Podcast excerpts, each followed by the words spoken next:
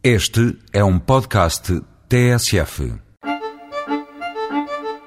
Parece que é oficial. Chegou mesmo o calor. Ontem foi talvez o dia do ano em que menos apeteceu estar fechado num escritório. Estamos no abril das águas mil e até agora, água, nem vê-la. Mas ainda a procissão vai no adro e por isso, enquanto o céu não fica cinzento, ponha-se ao fresco e saia de casa para passear.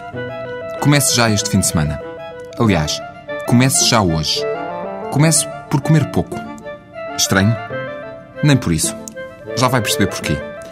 Coma pouco para guardar espaço para o queijo, o pão e o vinho. Também vai haver outras coisas para comer, mas esta Santíssima Trindade vai lá estar de certeza. Começa hoje na Quinta do Anjo o Festival do Queijo, Pão e Vinho. Já lá vão 14 edições e todos os anos esta freguesia de Palmela transforma-se na capital nacional do queijo de azeitão. Além dos queijos de ovelha e pão e vinho regionais, para satisfação dos milhares de visitantes que vão passear, aproveitar o bom tempo e comer, claro.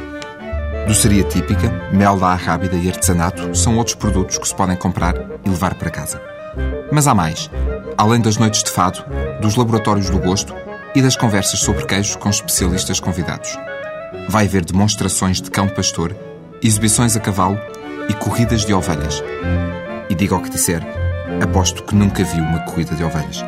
Se quiser saber mais sobre o assunto, aproveite para ver a exposição Memórias de Ovelheiro, uma recolha etnográfica conduzida pelo Museu Municipal de Palmela. Mas se ficou com água na boca e vontade de passear, o pão, o queijo e o vinho é que valem mesmo como argumentos, certo? Bom, e a corrida de ovelhas já agora?